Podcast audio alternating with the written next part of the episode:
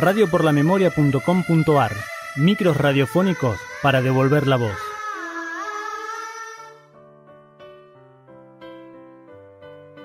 Jorge Eduardo Shiro, de descendencia japonesa, nació en Buenos Aires el 2 de enero de 1958. Hijo de Shinsuke Oshiro y María Takara.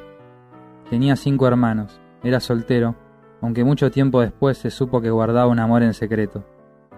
Estudió en la Escuela Nacional de Educación Técnica número 1 Alemania, en el turno noche, ubicada en Villa Ballester, provincia de Buenos Aires, localidad en donde transcurrió su corta vida. Era un estudiante de excelentes notas y un pibe callado, pero cuando hablaba tenía esa claridad conceptual que en muchos despertaba admiración. Militaba en el Frente Estudiantil de la Juventud Socialista de Avanzada, rama del PST. Difundía y vendía el periódico de la organización, que tenía un suplemento denominado La Chispa, dirigido a los más jóvenes. La música era el pasatiempo preferido de Jorge, escuchaba al flaco Espineta y no se despegaba del simple aquelarre violencia en el parque, que le habían regalado para su cumpleaños. Su vida era la escuela, el ajedrez y la música. Como cualquier chico de barrio, se deleitaba frecuentando ese mundo de libros, estrategias y bandas de rock. Se pasaba horas escuchando música de un viejo combinado Rancer. Era tal su pasión por la música que pasó a formar una banda amateur con sus amigos del barrio, en la cual tocaba vientos y guitarra.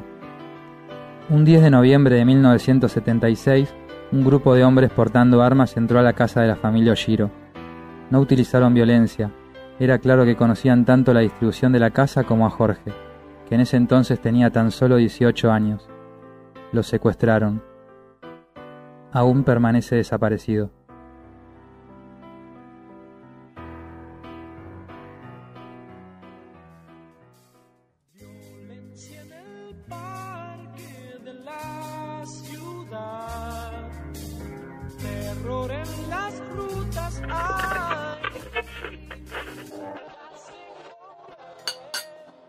Uy, me tengo que ir.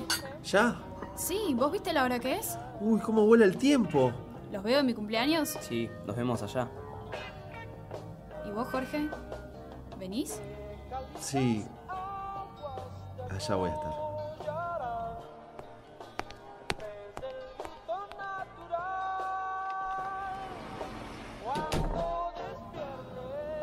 Che, ¿estás bien?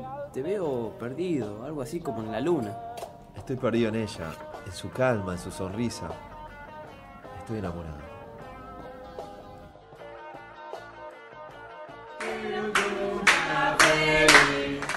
¡Feliz cumpleaños! Gracias, amigo.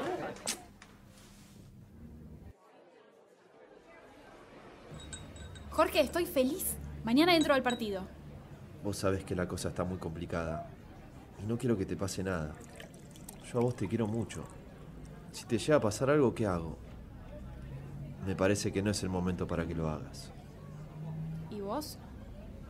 ¿Qué va a pasar con vos? ¿Qué voy a hacer yo? Quiero que estemos juntos, Jorge, y apoyarte en esto. Es lo que más deseo. Pero lamentablemente no es el momento para estar juntos.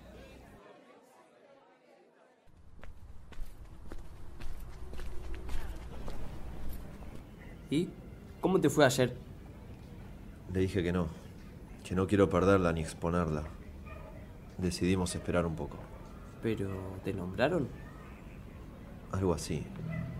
¿Te podemos guardar? ¿Querés? No, yo lo hablé con papá y me dijo que no me haga mala sangre, que no estoy muy metido.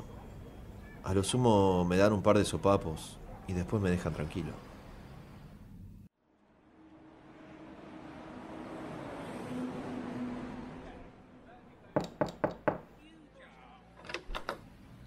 Jorge, qué bueno verte, pasá. No, no, no puedo. Te vine a dejar este cuaderno. ¿Tan rápido te tenés que ir? Hay mucho que podemos hacer. Quédate tranquila. Falta poco para la recita de los Jaibat. Aunque si no me ves ahí es porque me pasó algo. No me hagas esto, Jorge.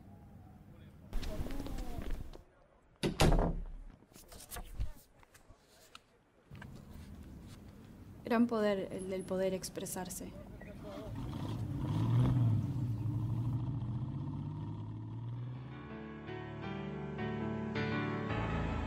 Micro de radio por la memoria basado en poemas de Jorge Oshiro.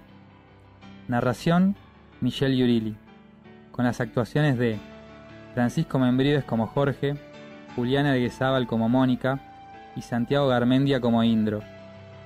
Realizado por Natalia Sierra, estudiantes del primer año, Comisión B Turno Noche, de la materia Práctica Integral de Producción de Radio 1. Profesor Diego Zambelli. Producción y dirección para radio y televisión. ISEC 2017.